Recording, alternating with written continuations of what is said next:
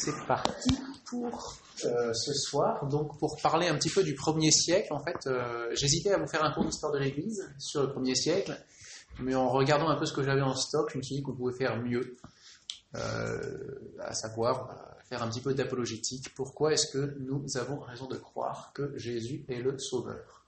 Donc, en introduction, je vais quand même vous faire ma partie histoire de l'Église, parce que sinon, bah, ça aurait été raté. Et ensuite, on va rentrer un peu dans des questions qui demanderont sans doute votre attention intellectuelle. Euh, c'est pas forcément des choses qui sont compliquées à comprendre, mais c'est beaucoup de faits.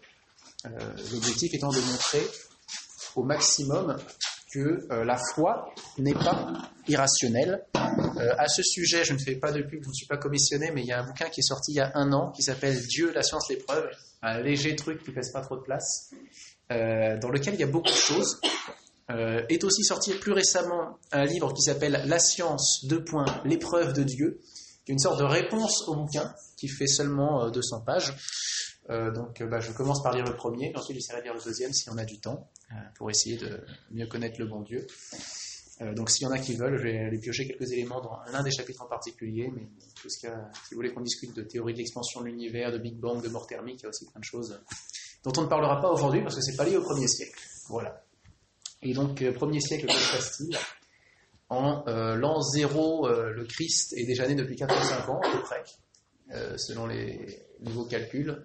On, essaye, on a essayé d'estimer au 5e siècle quelle était la date de la naissance du Christ, et il semblerait que le grand calculateur, Denis, enfin, qui s'appelle Denis le Petit, se soit planté à 4 ou 5 ans. C'est une petite approximation pas mal, mais donc voilà, l'an 0, qui est le début de notre ère, n'est pas pile l'année de la naissance de Jésus-Christ. Pas de chance. Mais bon, voilà, c'est quand même le début du, premier siècle, enfin plutôt l'an 1. Euh, qu'est-ce qui se passe à ce moment-là? Rome commence à être un peu à l'apogée de sa puissance. Euh, c'est la période de l'Empire. Euh, on est sous le règne de Claude ou Tibère, je crois que j'avoue que je n'ai pas vérifié. en Terre Sainte, donc le Christ va vivre tranquillement jusqu'à sa mort à l'âge de 33 ans. Donc il bah, faut décaler un peu au niveau des années. Et c'est l'Église qui va prendre naissance assez vite, l'Église qui est fondée par le Christ, qui va prendre son essor à partir de la Pentecôte. Et donc, dès, euh, les premiers, enfin, dès la Pentecôte, on a déjà 3000 convertis. Ça va très très vite. L'Église, enfin, le nombre de personnes qui croient au Christ, qui croient que le Christ est vraiment ressuscité, qu'il est vraiment Fils de Dieu, est assez vite de plus en plus important. Euh, christianisme qui donc part de Terre Sainte et qui va ensuite se répandre via les voies romaines, grâce à la paix romaine, donc euh, toutes les circulations sont possibles, donc le christianisme qui va se répandre assez vite partout dans l'Empire. Euh, chose qui va encore pousser les apôtres à partir euh, partout sauf en Terre Sainte, c'est les persécutions que la synagogue va adresser contre les chrétiens, qui sont assez violentes. Donc, vous savez que vers 36, on a le premier martyr, qui est le martyr de Saint-Étienne, on a d'autres qui vont suivre assez souvent. Euh, donc les apôtres se disent, euh, voilà, le Christ nous a envoyé évangéliser l'univers, autant y aller, parce que si on reste en Terre Sainte, on risque de se faire tuer. Donc ça, c'est l'un des facteurs aussi qui vont expliquer que le christianisme se répande très vite, euh, qu'il atteigne Rome dès la fin des années 40-50, ce qui posera problème lors du fameux incendie de Rome en 61-62. les chrétiens sont tenus pour responsables. Cette secte issue du judaïsme inquiète, d'où les persécutions, Néron et autres mais ça n'empêche pas l'essor de la chrétienté euh, qui va aller euh, grandissant, qui va se développer beaucoup. Euh, on en trouve des traces assez, historiques assez marquées bah, partout, notamment dans ce qu'on appelle Pompéi et Herculanum, qui sont deux noms qui doivent vous être familiers, deux villes qui ont été détruites par l'éruption de. alors, Pompéi, ça doit être le Vésuve et Herculanum l'Etna, si mes souvenirs sont bons. tout ça, c'est dans les années 60. 10, 80 de notre ère. Et dans les deux cas, on a retrouvé des restes, euh, des traces de euh, religion chrétienne, euh, bah, notamment donc, Herculanum, ça va être en 79, l'éruption d'Etna, dans une, une chambre d'esclaves, une croix gravée dans la, dans la pierre, avec sans doute des restes, des, marques montrant qu'il avait dû avoir quelque chose en plus pour encadrer cette croix, pour pouvoir la cacher au regard si quelqu'un non de l'initié passait. Bref, on ne va pas rentrer dans tous ces détails-là qui sont très intéressants, mais euh, que dire donc? Vers l'an 30 à peu près, mort du Christ, 49 concile de Jérusalem, le premier concile de l'Église, où euh, ben voilà, c'est la réunion des apôtres qui, décide, prennent plusieurs décisions, notamment sur l'expansion de l'Église et sur la manière d'accepter les nouveaux convertis. 62 incendie de Rome, sans doute orchestré par Néron et persécution des chrétiens. 70 destruction du temple de Jérusalem, et donc fin du lieu de disparition du judaïsme centré sur le temple, et donc euh, apparition du judaïsme centré simplement sur la synagogue. Donc euh, normalement la religion juive jusqu'en 70 est vraiment ancrée sur le temple de Jérusalem. Il faut aller au temple pour prier, il faut aller au temple pour faire des sacrifices. À partir du moment où il n'y a plus de temple, ben, le judaïsme est privé de ça et va survivre en n'étant que concentré sur euh, donc la lecture de, la Torah, de la Torah et de la loi et des prophètes. Voilà, et quoi d'autre euh, dans les, les, apôtres sont martyrisés les uns après les autres jusqu'à Saint Jean qui meurt vers l'an 96-97 de notre ère. Euh, donc euh, voilà pour ce premier siècle, avec une succession d'empereurs romains, beaucoup d'événements géopolitiques et surtout une grande diffusion du christianisme. Et ce qui est très important, ce qui va terminer ma conclusion, c'est qu'à ce moment-là, tout le monde est d'accord, il existe bien un homme qui s'appelle Jésus. Et c'est de ça qu'on va parler pour la suite, de manière un peu plus apologétique. Euh, la religion chrétienne affirme que Jésus est Dieu, euh, ce qui est incompréhensible pour la plupart de nos contemporains. Euh, certains vont aller simplement jusqu'à remettre l'existence de Jésus en cause. Jésus serait un mythe, une sorte de construction. D'autres vont dire d'accord, c'était un homme, mais un sage. D'autres, un fou. en tout cas, pas un dieu. voilà, on va essayer de voir que la première étape du raisonnement va être de montrer qu'un homme appelé Jésus-Christ a vraiment existé au premier siècle et qui est le fondateur de ce qu'on appelle l'Église. On va ensuite voir que euh, le enfin, la vie de cet homme, le témoignage de cet homme est rendu de manière adéquate par les évangiles, ou en gros que les évangiles sont de bonnes biographies du Christ, pour en troisième point voir que les évangiles affirment que le Christ est Dieu.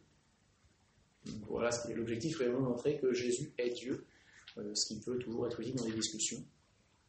Et donc, euh, avec des arguments qui sont rationnels, mais qui permettent aussi de, qui permettent d'asseoir notre foi. C'est-à-dire qu'en sortant de ce, topo, vous n'allez pas vous dire, je sais que bah, maintenant j'en ai la certitude absolue, Jésus est le Christ. Vous allez vous dire, j'ai de plus d'arguments pour appuyer ma foi. Mais la foi, ça reste toujours une acceptation de la volonté. Il y a toujours un acte libre.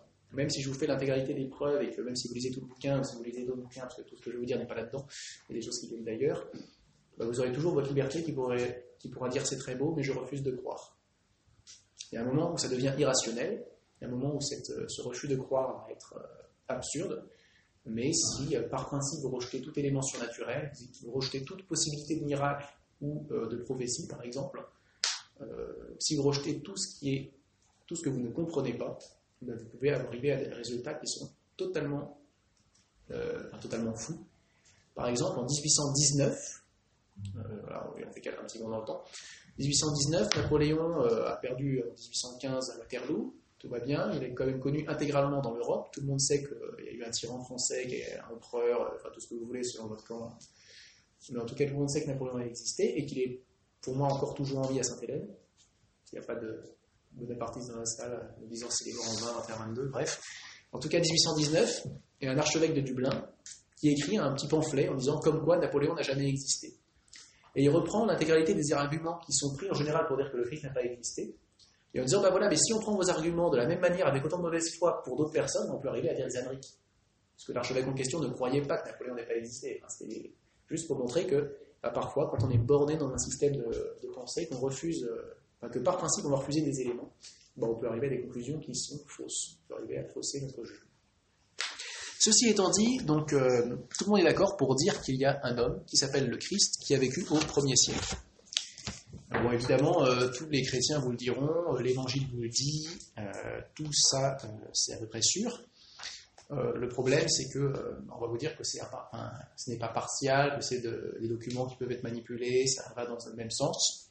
Alors, bah, autre chose, plutôt que de prendre les documents des chrétiens, on va prendre les documents des adversaires. Et on voit que dès les premiers siècles, il y a des gens qui, sont opposés au Christ, qui se sont opposés à sa divinité, mais qui n'ont jamais nié l'existence d'un homme appelé Jésus ou Christos, voilà, et fondateur, on va dire fondateur de la secte des chrétiens, parce que c'est un peu comme ça qu'il parle. Et donc, entre autres, euh, l'historien Flavius Joseph, c'est un juif, qui, euh, lors de, lors de l'invasion de la Terre Sainte par les Romains, s'est finalement rallié à eux, et donc à qui a écrit une histoire, de, une du peuple juif, qui a écrit deux, trois bouquins historiques assez intéressants sur le peuple juif sur, sur l'époque, écrit, écrit notamment, donc il rapporte la lapidation de Jacques le mineur, l'apôtre Jacques, qui a eu lieu en 62 à Jérusalem. Il dit Anan le jeune, qui avait reçu le grand pontificat, réunit un Sanhédrin, donc l'assemblée des principaux chefs du peuple, traduisit devant lui Jacques, frère de Jésus, appelé le Christ, et certains autres, en les accusant d'avoir transgressé la loi et les fit, lapidées. Donc là, juste Joseph, dont le but n'est pas de faire une enfin là pour le coup, il n'est pas anti-chrétien, il est simplement, euh, lui, il est plutôt, euh, voilà, faire l'histoire du peuple juif, et dans les événements importants du peuple juif, il y a eu en 62 ce jugement et condamnation de certains euh, disciples du Christ. On est d'accord que frère à cette époque c'était aussi ami? Enfin, c'est aussi cousin ou ami, enfin ami moins, mais euh, il y a quand même un lien de proximité, mais c'est quelque chose de beaucoup plus large. C'est pas euh, frère de sang. Euh, donc voilà pour notre Flavius Joseph qui a vécu entre 37 et 97, donc c'est vraiment le premier siècle. une autre personne, Mara Barsérapion, notre ami Mara Barsérapion, notable syrien, stoïcien, donc pas vraiment chrétien, euh, qui, euh, dans une lettre dans les années 70, précise Quel avantage les Juifs ont-ils gagné à exécuter leur roi sage Leur royaume fut anéanti peu après? Donc les Juifs ont exécuté un roi sage. en fait, on n'a exécuté aucune personne qui soit roi, qui soit euh, chef du peuple entre dans les, dans les 70 dernières années. Euh, la seule personne qui correspond à cette définition, ça pourrait être le Christ, crucifié, je le rappelle, comme roi des Juifs. Euh, enfin, roi. Euh, oui, aussi roi des Juifs, c'est bien ça. Bon, alors il y a Flavius Joseph, le juif, Mara Serapion, le stoïcien syrien, il y a des Romains aussi. Des Romains qui vont constater que le Christ a existé ou que, ben voilà, on, a, on parle de lui de manière régulière, que les chrétiens existent. Par exemple, par Suétone, euh, qui écrit dans euh, les fins du 1er siècle, euh, il rapporte des événements, enfin donc il fait une histoire et il raconte ce qui s'est passé dans l'an 50. Comme les Juifs ne cessaient de troubler la cité, sur l'instigation d'un certain Christos, donc le Christ, Claude les chassa de Rome. donc effectivement, en, vers l'an 50, il y a un premier exil. Alors au départ des Juifs, parce que les chrétiens ne sont pas trop distingués des Juifs, les Romains ont eu du mal à comprendre qu'il y avait une distinction, et les chrétiens aussi sont va continuer d'aller au temple, d'aller prier, mais bref, donc on les prenait pour des juifs, mais c'était les juifs qui se réclamaient de Christos, donc les juifs se réclamaient de Christ. Euh, donc ça c'était Suétone, même combat avec Tacite, euh, qui écrit quant à Néron. Néron frappa des peines les plus raffinées les gens, détestés à cause de leurs mœurs criminelles, que la foule appelait chrétiens. Celui qui est l'origine de ce nom est Christ, qui, sous le règne de Tibère, avait été condamné à mort par le procurateur Ponce Pilate Réprimée sur le moment, cette exécrable superstition faisait sa réapparition non seulement en Judée, où se trouvait l'origine de ce fléau, mais aussi à Rome, où tout ce qui est, où tout ce qui est partout abominable et infâme vient aboutir et se répandre. Une magnifique description de Rome, comme euh, lit de toutes les ordures, mais surtout, ben voilà, euh, précision que euh, la foule s'oppose aux chrétiens, qui sont issus, enfin nom qui est à l'origine de Christ, qui, sous le règne de Tibère, a été condamné à mort par le procurateur Ponce Pilate. Euh, Tacite n'est pas un lecteur des évangiles. Tacite n'est pas un chrétien qui connaît bien son histoire sainte. Tacite est un Romain qui euh, bah, connaît euh, plutôt son histoire romaine, qui connaît peut-être le procurateur Ponce Pilate, qui était assez connu justement, qui avait été assez connu pour ses violences en Terre Sainte, mais ailleurs aussi. on s'étonne qui va dans le même sens pour tout ce qui est persécution sous Néron.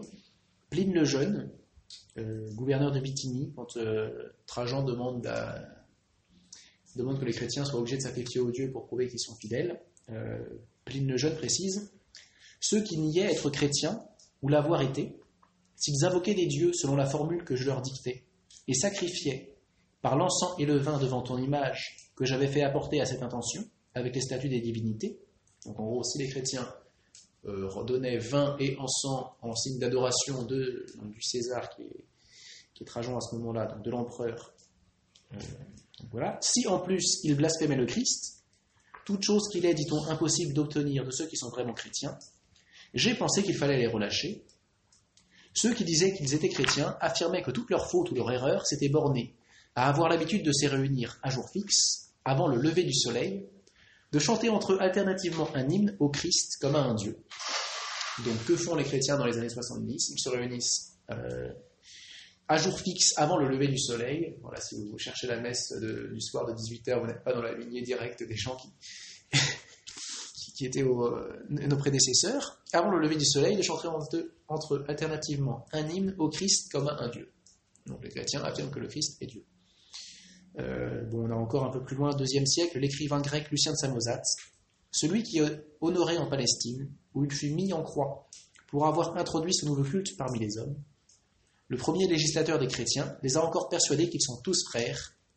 Dès qu'ils ont changé de culte, ils renoncent au Dieu des Grecs et adorent le sophiste crucifié dont ils suivent les lois. Donc évidemment, il y a tout un tas de choses avec lesquelles on n'est pas d'accord, tout un tas de choses qui montrent bah, que pour, euh, donc là, Lucien de Samosate ou Flavius Joseph ou tous les autres, bah, le Christ euh, n'est clairement pas Dieu. C'est l'instigateur d'une secte, c'est euh, une sorte d'illuminé, c'est un type qui a perturbé un peu l'Empire romain et qui heureusement a été crucifié sous Ponce Pilate. tous ne sont pas tous sur la même longueur d'onde, mais en tout cas c'est leur idée. Tout ça c'est des adversaires du Christ. Et ce qui est très important, c'est que tous ces documents, donc euh, du premier, le plus tardif que je vais citer, c'est Lucien de Samosate, euh, donc premier siècle pour tous les autres et Lucien de Samosate deuxième, euh, bah, affirme clairement qu'il existe un homme qui s'appelle Jésus-Christ, ou Christ, ou voilà, parfois avec quelques déformations d'orthographe, qui a vécu en Palestine au premier siècle, qui a eu des disciples qui se revendiquent de son nom et dont l'hérésie, la secte, le groupuscule prospère. Et ça, c'est très important contre les gens qui vont vous dire que Jésus n'a jamais existé. Donc euh, voilà, historiquement, Jésus est l'une des personnes pour lesquelles on a le plus de sources sûres de son existence. C'est-à-dire que euh, pour pouvoir affirmer euh, de manière scientifique qu'une personne a existé, en dehors de l'ADN, enfin, de manière scientifique en histoire, pour pouvoir vous prouver que Napoléon a existé, par exemple, pour revenir à lui, il faut que j'ai au moins deux sources distinctes qui parlent de lui. Donc euh, une source qui pourrait être une lettre de Napoléon lui-même et une autre source qui serait un commentaire de je ne sais pas qui. Je ne peux pas prendre deux choses qui viennent du même endroit, je, suis obligé de prendre deux choses qui viennent d'endroits séparés. Euh, c'est pour ça que si j'avais pris que des évangiles, même s'il y a plusieurs évangiles, vous auriez pu me dire finalement c'est la même chose. Mais là je vous dis, bon, les évangiles j'y touche pas, par contre je vais prendre Lucien de Samosate, je vais prendre euh, euh Joseph, je vais prendre Barcera, Barcérapion, Mara, Mara qui sont qui n'ont aucun lien les uns avec les autres, mais qui tous font le même constat. Bon, bah, il y a un type qui s'appelait Jésus euh, au 1er siècle et qui est mort sous Ponce Pilate. Donc ça, c'est un point important. Alors le deuxième point, c'est euh, maintenant qu'on sait que cet homme a existé, où est-ce qu'on peut en apprendre un peu plus sur sa vie? Donc il y a évidemment des éléments qui vont être euh, qu'on va trouver, donc ceux qui ont déjà été donnés dans les textes que je vous ai lus, que ce soit voilà qu'il a été crucifié, qu'il est vécu en Palestine, qu'il a eu des disciples. Donc il y a des éléments qu'on va trouver là-dessus. Mais il y a aussi quelques ouvrages qui s'appellent les évangiles et qui bah, ont la prétention d'être la, biographie du Christ, la biographie de Jésus lui-même. Donc moi j'ai plusieurs questions. C'est euh, bah, est-ce que ces évangiles sont... la seule question c'est est-ce que ces évangiles sont fiables? Euh, Est-ce qu'on peut... La réponse ça va être oui. On va essayer de le prouver en montrant que bah, les évangiles remontent vraiment au premier siècle que c'est les documents historiques dont on a le plus de certitude, euh, enfin, le, qui a le plus de fiabilité possible. C'est-à-dire que, oui, maintenant, quand vous allez chez le, chez le juge, vous avez toute une procédure pour que les documents soient certifiés. Dans l'Antiquité, on n'avait pas forcément tout ça, mais pour autant, avec les évangiles, on a un cas qui est vraiment à part. Et euh, par le témoignage des apôtres, on va pouvoir euh, affirmer que ce qu'ils racontent dans les évangiles est vrai. voilà, les évangiles sont le texte de l'Antiquité dont on a le plus de copies, le plus de manuscrits. C'est-à-dire que euh, le nombre de manuscrits, donc avant l'apparition de l'imprimerie, donc avant le XVIe siècle, ou si maintenant vous vous amusez à copier une Bible, ça pourra compter comme manuscrit supplémentaire, on a à peu près 23 500 et quelques manuscrits de la Bible. Et donc, enfin, plutôt, enfin, de la Bible en général, mais plutôt des évangiles. C'est les évangiles qui ont vraiment intéressé. Euh, d'autres passages, enfin, 23 000 euh, et quelques, c'est pas mal. Donc alors là-dessus, d'accord, il y en a une bonne partie qui date euh, du 12e, 13e, 14e, 15e, 16e siècle. Ok. Donc ça limite, ça fait diminuer un peu le chiffre. Mais, et c'est là que, on va voir si vous avez de la chance, oui, pour le moment vous en avez. Euh, alors, les langues, on s'en fiche pour le moment. Combien de euh, manuscrits datant du premier siècle Alors, est-ce que j'ai ça? Normalement, oui. Eh ben non. Si, voilà, c'est ça. Combien de manuscrits complets de premier siècle? Zéro. Combien de manuscrits du XVIe siècle? 200 et quelques. Du XIIe siècle, voilà ce que je vous disais, un peu plus de 1000 manuscrits du XIIe siècle. Par contre, deuxième, troisième, quatrième siècle, on est à chaque fois à. Donc, deuxième, on doit être à 3-4 manuscrits. Troisième, vu l'échelle, on doit être à une petite dizaine de manuscrits. Quatrième, une vingtaine. Cinquième, une trentaine. Donc, de plus en plus de manuscrits, quand même assez anciens. Vous allez me dire, d'accord, mais en réalité, on n'a rien du premier siècle. On a peut-être un ou deux fragments qui remontent aux années 60-70, mais on n'a pas beaucoup plus. Euh, par contre, euh, on a quand même des textes qui remontent de manière sûre, fiable au deuxième siècle. Donc, euh, mettons 100 ans après les événements. ce qui permet de nous dire que oui, bah, ces textes reflètent bien la copie de l'original, la copie de ce qui a été écrit au premier siècle. Ces textes sont sûrs. C'est-à-dire qu'en fait, vous avez plus de raisons de vous dire l'évangile est bien fidèle à la vie du Christ que de vous dire tac tac tac Allez, que de vous dire, c'est Pline l'Ancien qui a écrit l'histoire naturelle. Ou c'est euh, Sophocle qui a écrit les tragédies de Sophocle. Ou que c'est Homère qui a écrit l'Iliade. Ou que c'est Homère qui a écrit l'Odyssée. C'est-à-dire que les manuscrits du Nouveau Testament sont éloignés d'à peine 100 ans entre le les faits et le premier manuscrit qui nous reste, complet.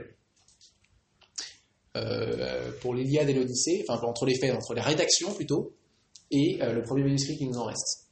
Euh, pour l'Iliade et l'Odyssée, l'Iliade en a 1550 ans, entre la rédaction enfin, calculée de rédaction et le premier manuscrit qui nous en reste. L'Odyssée, 1800 ans. Pourtant, personne ne va dire, bon, bah, l'Iliade et l'Odyssée ne sont pas attribués à Homère. Vous avez discuté sur tel ou tel passage en disant, bah, là, il y a une influence de je ne sais pas quel autre auteur grec on va dire, bah voilà, il y a suffisamment d'éléments concordants ailleurs, disant que bah, ces manuscrits peuvent bien être, enfin ces histoires, euh, les versions qu'on en a peuvent bien être attribuées à Homère. Même chose pour les œuvres de Platon et autres. Enfin, il y a pas mal de bouquins sur lesquels, euh, en fait, euh, on a un énorme décalage entre la date d'écriture réelle et les témoins qui nous en restent. Alors, il y a pas mal de méthodes qui vont entrer en compte. Déjà, beaucoup d'analyse du vocabulaire des tournures de style, enfin des, donc des langues bien sûr, ça va, ça va jouer, mais du vocabulaire. Et donc on sait, enfin on arrive à faire les études de philologie, à estimer l'apparition de tel mot, de telle tournure, et donc si on l'a pas dans le texte et qu'il est peut-être plus ancien, au contraire, si on a des éléments dans le texte, ben on sait que ça peut pas remonter avant, j'en sais rien, 4 siècle. Donc c'est avec des choses comme ça qu'on va essayer d'estimer. Et pour le Nouveau Testament, il y a pas mal de, choses qui vont entrer en compte en plus. La plupart des écrits ont été faits en grec, et on a beaucoup de, manuscrits grecs et avec un vocabulaire, par des gens qui ont une pensée sémitique. Euh, c'est des juifs au départ qui écrivent, c'est pas des lettrés grecs. Et donc, ils ont des tournures d'écriture qui ne sont pas grammaticalement correctes. Parfois, il y a des choses où on sent qu'il y a des répétitions qui ne sont pas correctes. qui nous montrent que bah, déjà, euh, vu le texte qu'on a, ça vient bien d'un juif qui a écrit le truc, qui a, qui traduit comme nous on écrit en anglais, comme on pense en français et avec des tournures qui, tant en grec de l'époque qu'en juif de l'époque bah, reconstitué, correspondent à peu près à, l'époque voulue. Et donc, bah, parfois, il y a deux, trois passages sur lesquels on se dit, ah, là, il y a peut-être un ajout plus tardif, peut-être une correction, ou peut-être que là, c'est une erreur de copiste qui, euh, qui s'est plantée. On estime que. recopier la Bible, c'est un an de travail pour un moine, et euh, c'est en moyenne une erreur par page. Une faute d'orthographe, un truc qui saute, pas forcément des gros trucs, mais voilà, c'est comme ça, c'est comme ça que ça marche. Donc, tout ça pour dire que, euh, tant par le nombre de manuscrits que par la, le peu d'éloignement entre la date d'écriture et les premiers témoins qui nous en restent complets, on peut donner aux évangiles le maximum de certitude sur tous les textes de l'Ancien Testament, de tous les textes de l'Antiquité. Euh, les évangiles ont plus de chances d'être euh, vraiment le récit de la vie du Christ que la guerre des Gaules n'ait été, écrite, par Jules César. Alors qu'on est à 100 ans d'écart. Hein. La guerre des Gaules, nous 50 avant Jésus-Christ, toute la Gaule a été conquise, tout, etc. Donc c'est 100 ans avant l'écriture des évangiles. Euh, bah, les premiers témoins qui nous en restent, c'est après. C'est après les premiers témoins de, bah, justement des évangiles. Donc tout ça pour dire que on ne peut pas balayer un texte aussi antique et aussi copié Euh, donc les manuscrits grecs, je vous disais, qui sont les plus importants, 5200 manuscrits grecs du, Nouveau Testament. Donc, euh, on a plus, donc là, dont les manuscrits les plus anciens qu'on ait, plus ensuite quelques manuscrits latins et autres. Euh, tout ça, c'est simplement au nom de la science, au nom de la raison, vous êtes obligé de dire, bah, je suis obligé de prendre en compte les évangiles et de leur accorder mon crédit, comme je l'accorde à Jules César en disant qu'il a gagné la guerre des Gaules, peut-être c'est pas tout à fait comme ça que ça s'est passé. Donc ça, c'est un premier point. le deuxième, euh, c'était quoi? C'est une multiplication. Ah, si, ça fait premier et deuxième en même temps. Bon, le deuxième, enfin le suivant qui me vient en tête et que j'ai peut-être oublié un dans la bagarre, c'est euh, bah, que les évangiles sont crédibles, enfin les apôtres ont rendu les évangiles crédibles par le témoignage qu'ils ont fait de leur vie. C'est-à-dire que les apôtres, au départ, c'est euh, des pêcheurs de Galilée, des collecteurs d'impôts, des personnes suivant un peu Saint Jean-Baptiste et cherchant à faire le bien c'est pas le gratin de l'élite de la société juive de l'époque, c'est pas le gratin de la société romaine. On est loin de la capitale qui est Rome, de la ville éternelle. On n'est pas dans les cercles influents en Terre Sainte. On est chez euh, des, gens qui sont un peu n'importe qui. Ces gens qui sont un peu n'importe qui, ils ont tout lâché dans leur vie pour suivre un homme, le Christ, et ensuite ils ont passé leur vie à raconter ce qui s'était passé. Ils ont passé leur vie à raconter que euh, le Christ était Dieu, que Dieu s'était fait homme, que Dieu avait souffert pour nous, qu'il était mort et qu'il était ressuscité. Alors ça peut être une supercherie. Euh, ils se sont mis d'accord, ils ont réussi à faire un beau roman. Ils sont allés voler le corps du Christ une fois qu'il a été tué par les Juifs, parce que ça c'est indéniable. Différents textes que je vous disais tout à l'heure, le Christ a été tué, crucifié sous Ponce Pilate. Peut-être que euh, bah, nos onze bus qu'on appelle les apôtres, qui sont partis évangéliser partout sur Terre, se sont mis d'accord pour raconter une fable. Euh, le problème, c'est que la fable qu'ils ont racontée est extrêmement cohérente. C'est-à-dire leur version ne diverge pas. Déjà, vous savez, quand vous avez deux, trois personnes qui racontent un événement, on a souvent des divergences dans les versions. Et là, même si on a une divergence de détails, on a quatre évangiles et pas un seul, et ils ne sont pas juste copiés-collés de un sur l'autre, donc on a une divergence sur les détails, on a quand même une unité foncière entre tout. Et ça, bon, bah, un esprit un peu euh, droit va être obligé de le reconnaître. Il y a parfois des difficultés, mais une fois qu'on les prend, on peut les prendre peu à peu et ça les résoudre tranquillement. Euh, donc ils ont réussi à inventer un super mensonge qu'ils ont réussi à tenir pendant euh, pas mal de temps. Ils ont réussi à gober des gens partout dans l'Empire romain, dans l'intégrité du monde civilisé. Alors bien sûr, ils ont gobé des esclaves. Il y a forcément des esclaves qui étaient intéressés par ce style de liberté, cette volonté. Mais ils ont été jusqu'à convertir des gens importants. Donc euh, des gens qui, qui, ont des lettres, qui ont fait de la philosophie, qui ont fait des études. Donc c'est qu'il y a peut-être un peu plus que ça. Soit c'est vraiment des mystificateurs hors pair, soit ils disent la vérité. Et ce qui va encore plus loin, c'est qu'ils ont rendu témoignage par leur sang, par leur vie de cette vérité. C'est-à-dire que euh, qu'une personne soit totalement attachée à son œuvre, euh, par exemple mon mensonge qui marche si bien et cette église que je suis en train de bâtir dans laquelle je suis un des chefs, qu'il accepte de perdre la vie pour elle, on comprend. Mais que tous les apôtres Bon, alors sauf Saint Jean, qu'on va mettre à part. Mais les dix autres apôtres, onze autres apôtres avec le remplacement, bref, les autres apôtres, tous ont été martyrisés, ont été accusés, ont été arrêtés par le pouvoir, ont été sommés de renier le christianisme, ont été, on leur a demandé, on leur a parfois promis, donc soit d'abréger les souffrances, soit simplement la vie sauve, s'ils reniaient ce Christ, s'ils reniaient cette religion qu'ils enseignaient, donc cette secte qui contribuait à propager, propager selon la euh, version euh, antagoniste, et tous ont refusé, tous sont restés fidèles, tous ont accepté de donner leur vie plutôt que de changer une seule parole. On voit ça notamment dans les actes des apôtres, un moment où Saint Pierre et euh, Saint Jean sont convoqués par le Sanhédrin, qui leur dit, bon ben voilà, euh, nous savons que Jésus est un menteur, donc arrêtez de proclamer son nom, et euh, si vous continuez, vous le bastonner, puis on vous fait bastonner une fois quand même, puis ensuite on vous la repartir. Et on voit les apôtres qui, un, restent fermes et qui refusent de renier le Christ devant le Sanhédrin, et qui, deux, repartent tout joyeux d'avoir été digne de, souffrir pour le nom, donc digne de souffrir pour le nom du Christ.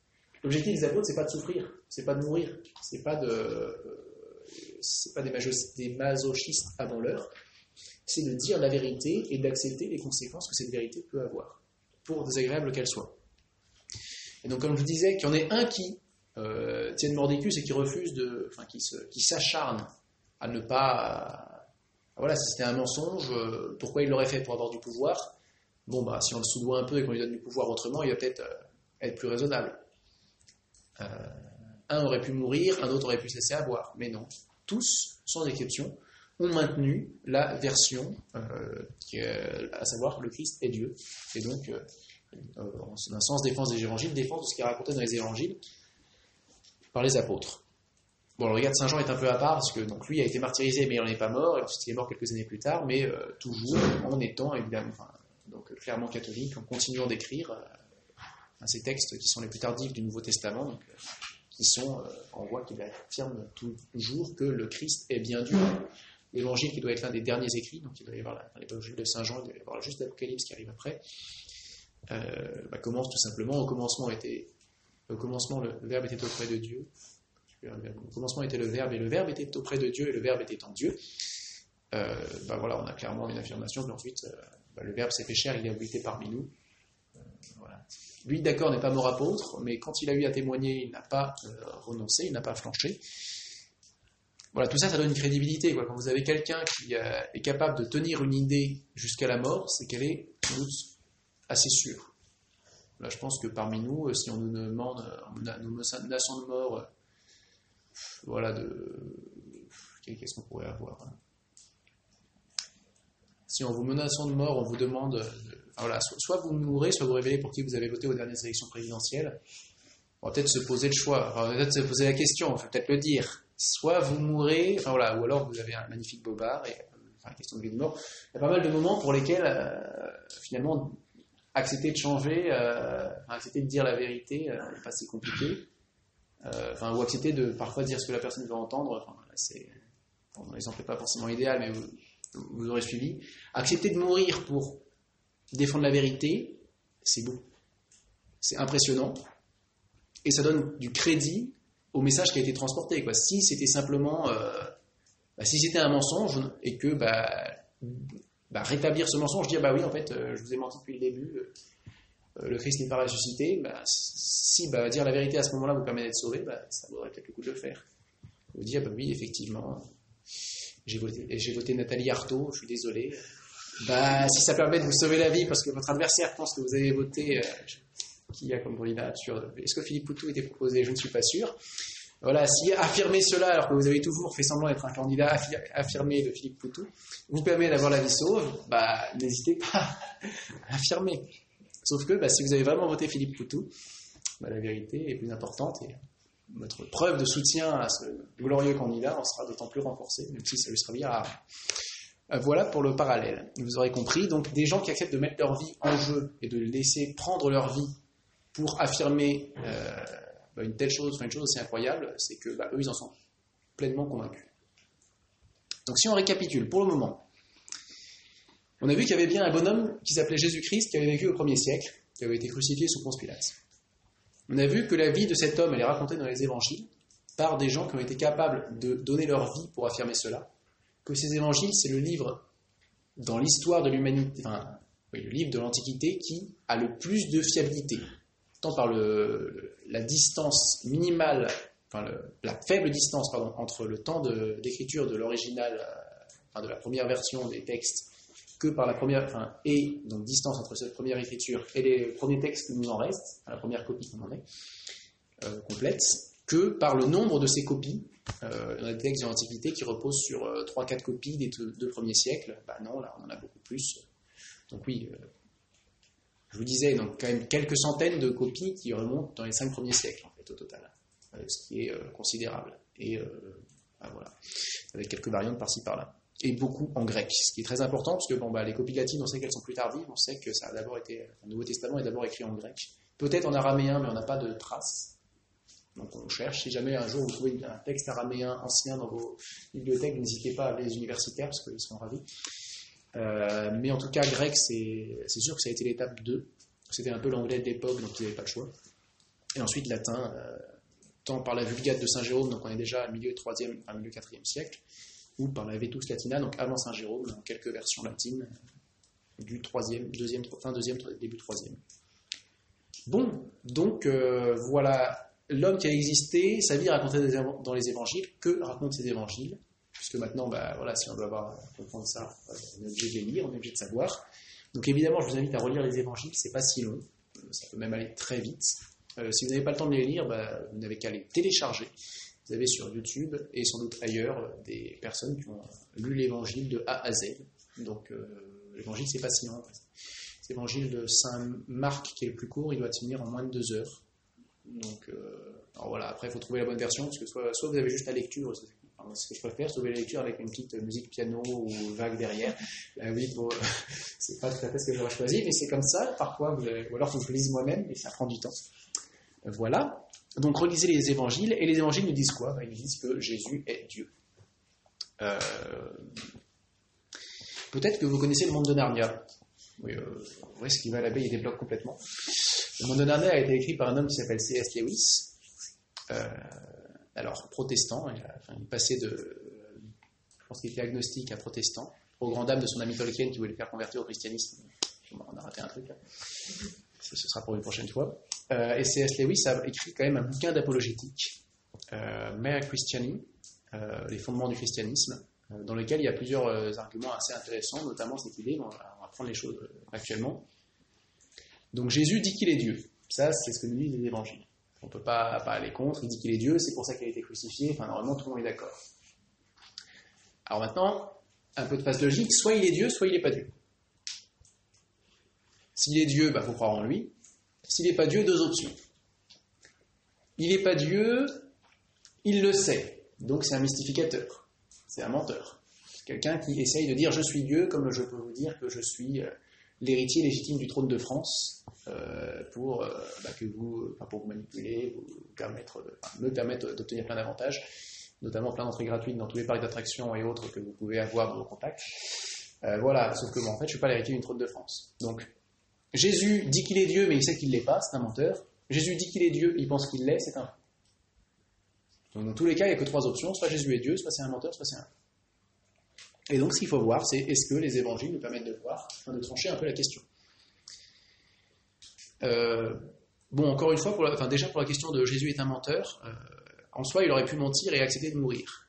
Euh, ça aurait été envisageable, mais c'est quand même, cher payé.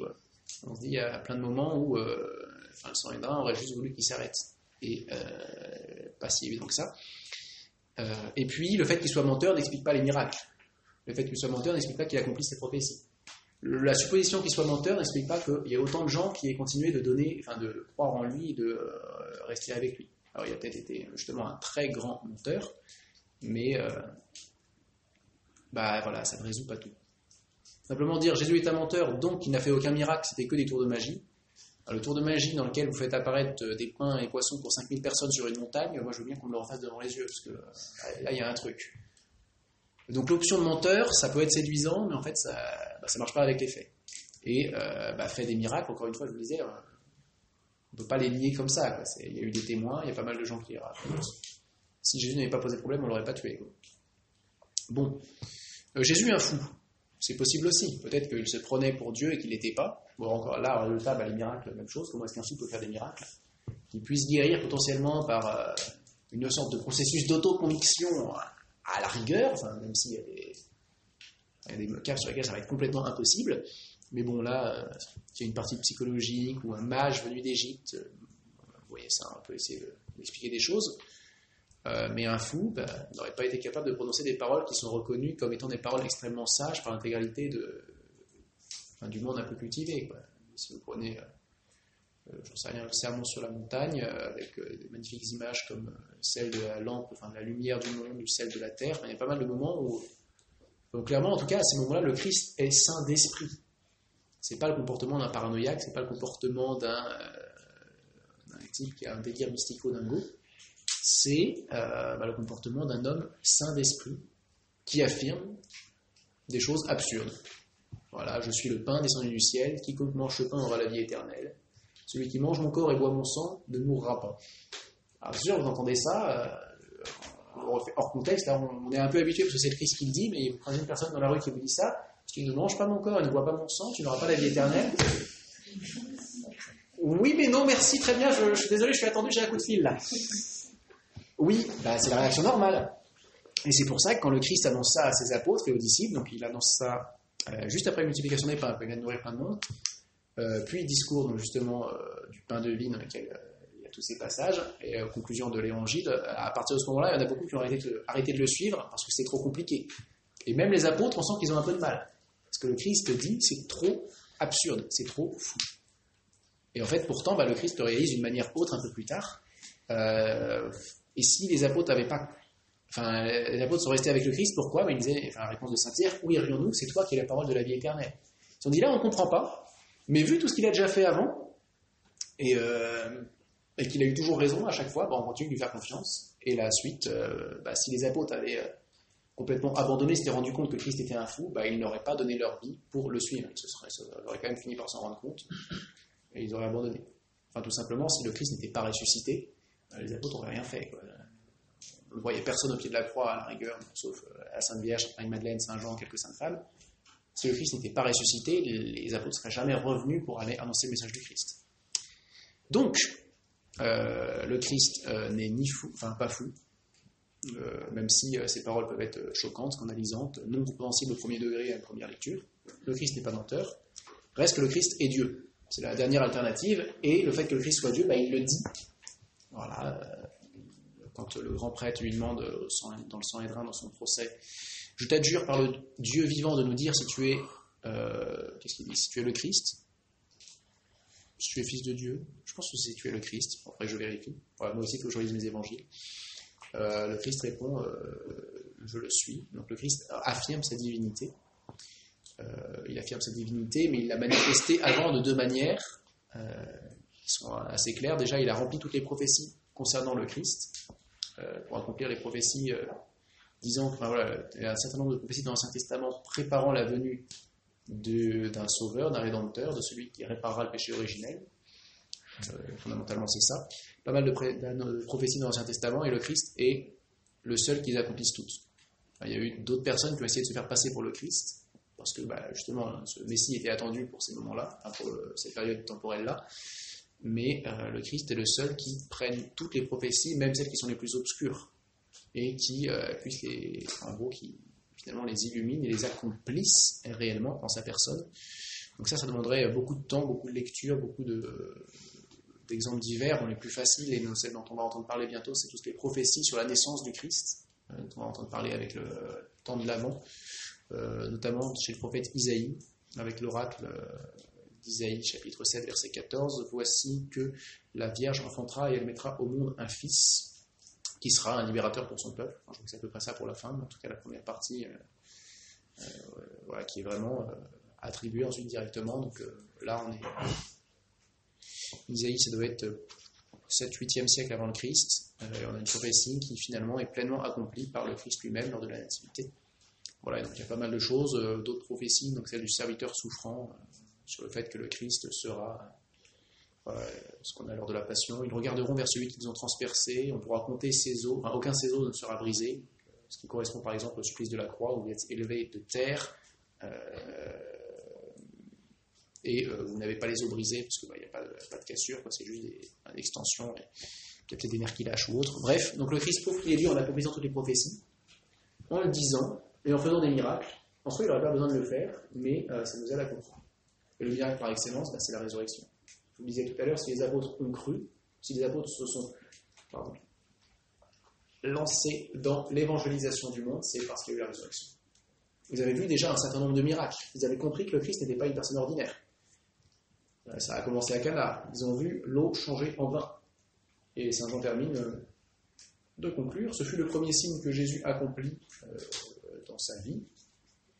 Et à partir de là, ses disciples crurent en lui. Alors, il croit en lui, ça ne veut pas dire qu'il affirme que Jésus est la deuxième personne de la Sainte Trinité, celui qui est venu nous sauver, etc. Mais il croit que c'est plus qu'un homme, en tout cas c'est un ami du bon Dieu, qu'il a une puissance supplémentaire et qu'il faut le suivre. Et c'est peu à peu que le tout va se décompter, donc avec des guérisons, des multiplications de pain, des miracles qui peuvent paraître totalement absurdes, des résurrections, la résurrection de Lazare, résurrection de la fille du centurion, résurrection du jeune homme, euh, du fils de la veuve de Sarah, pas de Sarah, mais je ne sais plus. Euh, bref, et puis sa résurrection à lui. Et tous ces signes, tous ces miracles, euh, bah, ils sont attestés par les différents évangiles, parfois de, manière un peu. Euh, il peut y avoir quelques variantes selon le point de vue de l'observateur, mais euh, on a ces signes-là, et qui ne sont pas remis en cause en fait par les. voilà, on pourrait dire que c'est une invention tardive. On a inventé des miracles comme bah, si maintenant je vous invente, on se met ensemble et on invente un petit mythe de ça, une, nouvelle mythologie nordique dans laquelle il y aura des événements extraordinaires. Oui, effectivement, on peut le décider, mais personne ne va y croire. Mais bah, si on dit que ça s'est passé il y a 600, 700 ans et que tel guerrier a retrouvé une chose, ben voilà, les gens, vont trouver que c'est sympathique et vont suivre, mais en pensant, en se disant c'est complètement enfin, est fantastique, c'est de la fiction. Là, les évangiles sont propagés et racontés alors qu'il y a encore des témoins, encore des gens qui sont euh, sur place, des personnes qui ont vu les miracles. Enfin, en tout cas, qui étaient censés les voir, qui en ont entendu parler. Et qui ne se sont pas élevés pour dire non, mais c'est faux, il n'y a jamais eu une chose pareille. Il y a des gens qui ont été guéris par le Christ, des gens qui ont été nourris par le Christ, qui ont entendu les évangiles, qui les ont connus, qui les ont propagés surtout. Et donc, ben voilà, preuve que ces miracles ont pu avoir lieu. Euh, voilà, donc preuve aussi que le Christ a fait des miracles, c'est pas là-dessus que les gens vont taper. Les gens vont pas nier qu'il soit un homme, les gens vont nier qu'il soit un Dieu, mais ben, le fait qu'il fasse des signes, des prodiges étranges, euh, on a du mal à expliquer. Si on refuse cette catégorie Dieu, on sait qu'il a quand même fait des choses bizarres, mais on ne sait pas pourquoi. Ce que vont faire les Juifs, ils vont l'accuser d'être un démon. C'est par le prince des démons que tu chasses tes démons, c'est par cette alliance avec les démons que tu vas pouvoir faire tout ce que tu fais. Donc euh, bah, là-dessus, on est bloqué. Hein. Effectivement, si Christ est un démon, bah, pas de chance, mais euh, le problème, c'est que c'est pas du tout ce qu'il nous raconte, c'est pas du tout ce que ces apôtres ont propagé, et que bah, le démon n'aurait aucun intérêt à avoir une église qui nous enseigne de nous sanctifier, de nous rapprocher du bon Dieu. Bref, il va être temps de conclure. Euh, que dire de tout ça Donc au premier siècle a vécu un homme qui s'appelait Jésus-Christ, qui a été crucifié sous Ponce Pilate. Tout le monde est d'accord. sa vie est racontée dans les évangiles qui est le bouquin que vous pouvez lire euh, en fermant les yeux, euh, dans le sens figuré, parce que le sens propre, ça ne marchera pas, mais en étant certain que euh, ce qu'il y a dans le livre est le plus proche possible de la réalité historique, et le plus proche possible de la réalité, enfin de, la première version d'écriture par les, par les eux-mêmes. Et que ces évangiles nous révèlent que le Christ est Dieu, parce que Jésus le dit, parce qu'il accomplit les prophéties qui mène à la venue d'un Christ, de, qui finalement annonce la venue de Dieu fait homme, même si ce n'était pas clair avant, ben justement il clarifie tout ça, et parce qu'il fait un nombre de miracles incroyables qui ont forcé l'adhésion des hommes, qui ont forcé les hommes ben, de bonne volonté à reconnaître que ce qui était incompréhensible, euh, vous savez, qui mange ma chair, boit mon sang, demeure en moi, aura la vie éternelle plutôt, euh, tout ce qui est incompréhensible à première vue, ben, parce que ça nous vient de quelqu'un qui a plus d'autorité que nous, parce que ça nous vient de Dieu lui-même, on l'accepte. Euh, pour ce dernier point, voilà, c'est normal qu'on accepte quelque chose quand on a compris que la personne qui nous parlait est plus importante. Détail, c'est normal que vous acceptiez ce que vous disent vos professeurs. Mettons, je ne sais rien, un professeur de, professeur d'histoire, c'est normal qu'a priori vous, soyez, d'accord avec ce qu'il raconte quand il va vous parler de, de l'ère Meiji au Japon, donc fin 19e siècle. Vous pouvez ne rien connaître à la situation et votre prof, qui lui a fait des études, qui lui a lu des bouquins, bah, comme il a cette autorité de professeur, vous lui faites confiance. Quand vous sentez qu'il y a quelqu'un qui est plus important que vous sur un domaine, vous lui faites confiance. dans l'enseignement, ça a toujours marché comme ça. Bah voilà, avec le bon Dieu, c'est pareil. Le Christ vient enseigner les vérités, vous sentez qu'il est plus fort que vous. Les apôtres ont senti qu'il était plus fort qu'eux, par les miracles, par la sagesse qu'il avait. Et bah, ensuite, ils n'ont fait que transmettre, et nous, on est les successeurs de cette chaîne de transmission qui fait que nous croyons que euh, Jésus est vraiment Dieu, et vraiment Fils de Dieu. Voilà, je vous remercie de votre attention. Ça va, ça.